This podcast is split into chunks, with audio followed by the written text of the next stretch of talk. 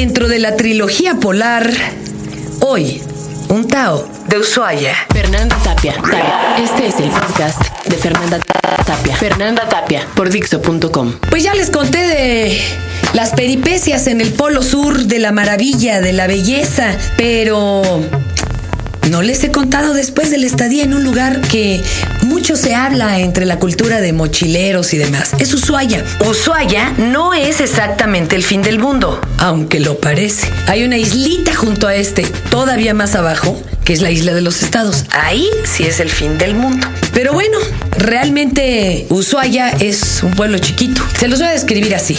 Entré al baño de una de las cantinas del lugar y claro, el clásico rayonadero hasta en los baños de viejas, para que lo sepan los caballeros también, en los baños de las chavas hay rayonaderos y ya sabes, ponen ahí puta, Sofía y Becky. Pero hay un grupo de chavas que habían escrito, wow, Ushuaia lo máximo, otra llega, lo tacha y dice, Ushuaia apesta.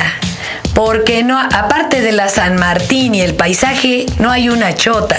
Y sí, no hay nada, señores. Hay una, una sola avenidita comercial que está acaparada por peleteros, los que venden la piedra rodocitra, que es una como un armolito rosa, muy cara y chocolaterías, eso sí, a destajo y riquísimas. Puede uno tomar varios tours y puede uno conocer los túneles de hielo sin mayor preparación, no más que llevar un poco de ropa abrigada y los zapatos correctos. Puede uno tomar un catamarán que lo lleva a ver pingüineras cerca. Puedes tomar el trenecito del fin del mundo que es como el de Chapultepec, pero te lleva hasta donde acaba la isla de los estados. Y es un paseo muy bonito. Pueden llevarte al Parque Nacional en sí, a ver los lagos.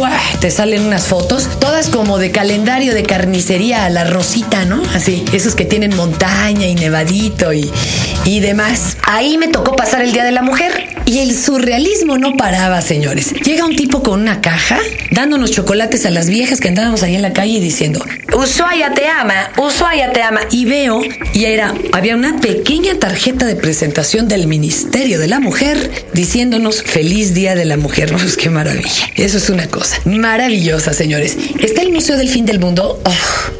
Es espantoso porque está lleno de animales disecados. O sea, ¿cómo se les ocurre? Eh, También tienen una obra musical puesta. Sí, sí, señores, yo sé que esto es increíble. Hay una obra musical puesta en escena y yo, que soy cursi, me encantan las obras musicales, no me la podía perder. Toda la escenografía y los asientos son como si estuviéramos a bordo del Beagle en 1830 y canta, bueno, hasta Darwin, señores. Es toda una experiencia. Te dan las letras para que tú animadamente puedas cantar con el grupo.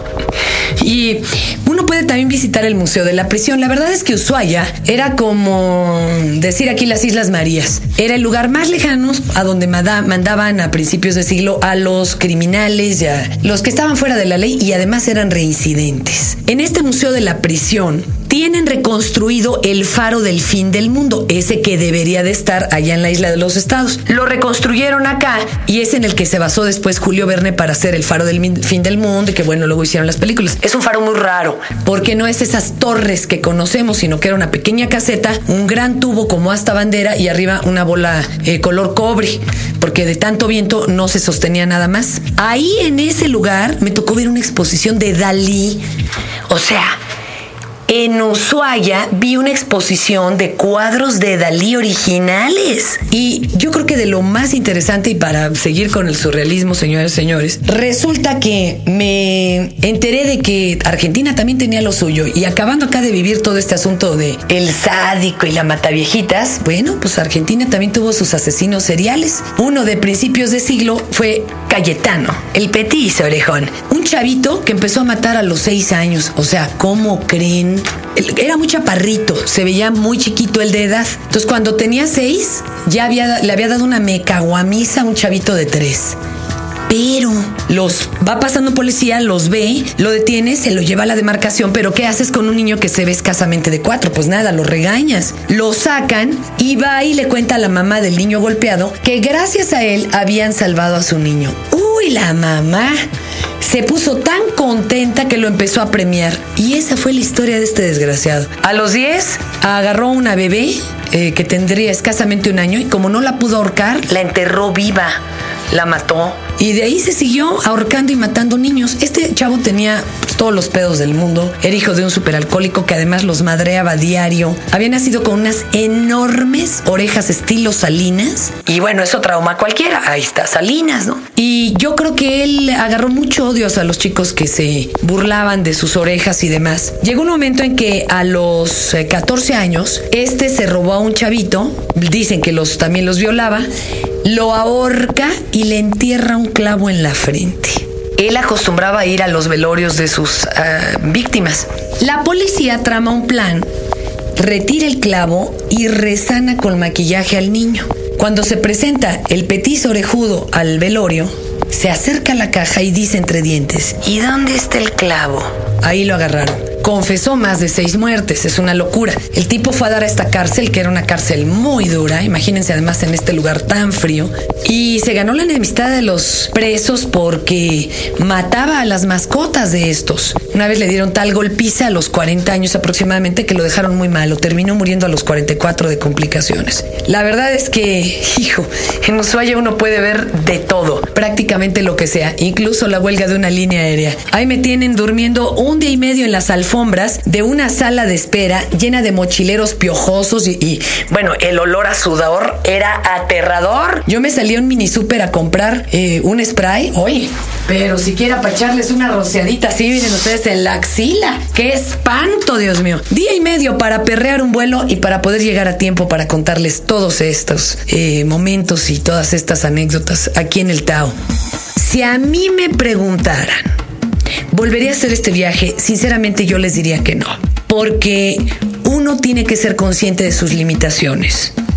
Y por algo, esta gran reserva está tan lejos de los humanos. Incluso hay demasiadas estaciones científicas. Muchas ni siquiera están haciendo verdaderos estudios. Como hay planes de dividirse la Antártida, todos quieren tener ahí presencia. Carajo, hasta Noruega, que qué chingados tiene que hacer hasta el Polo Sur. Entonces inventan supuestos experimentos para que a la hora de que algún día se lo repartan, eh, pues este, digan aquí estuve yo. Tal vez lo lógico es como propone la ONU, que todos se junten en una sola estación y que ahí se desarrollen con diversos científicos de todos los países los experimentos. Fíjense, hay, una, hay un gran impacto de una pequeña presencia del hombre ahí. Cada estación tiene sus grandes contenedores de combustible porque tú lo requieres para vivir en esos lugares. No están sellados herméticos. Por pequeñas que sean las fugas, el aceite, el diésel, demás, no se va hasta los mantos freáticos porque hay una gran capa de hielo dura. Se va por todo el permafrost y recorre kilómetros alrededor. Ya se han detectado muertes enteras de colonias de animales por esto. Esto es delicado. Pensaban construir un aeropuerto en forma en las islas Shetland. Chile tiene ese proyecto y también de poner ahí un hotel. Si esto se lleva a cabo, el turismo sería más sencillo, pero quieren que les diga algo, le van a dar en la madre a toda la vida silvestre que se refugia en este lugar y que ya paga bastante caro el precio de vivir alejado de los hombres, porque en estos lugares que son su paraíso, su remanso, pues tienen que subsistir de una forma muy dolorosa, como lo pueden ver en la película de la marcha de los pingüinos. Yo creo que no es justo y que sí los hombres, en un acto de humildad, deberíamos entender nuestras limitaciones. There are few places harder to get to in this world, but there aren't any where it's harder to live. The average temperature here at the bottom of the earth is a balmy 58 degrees below. That's when the sun is out. It wasn't always like this. Antarctica used to be a tropical place, densely forested and teeming with life. But then the continent started to drift south. And by the time it was done drifting, the dense forests had all been replaced with a new ground cover ice. Acabas de escuchar el podcast de Fernanda Tapia Dixo.com.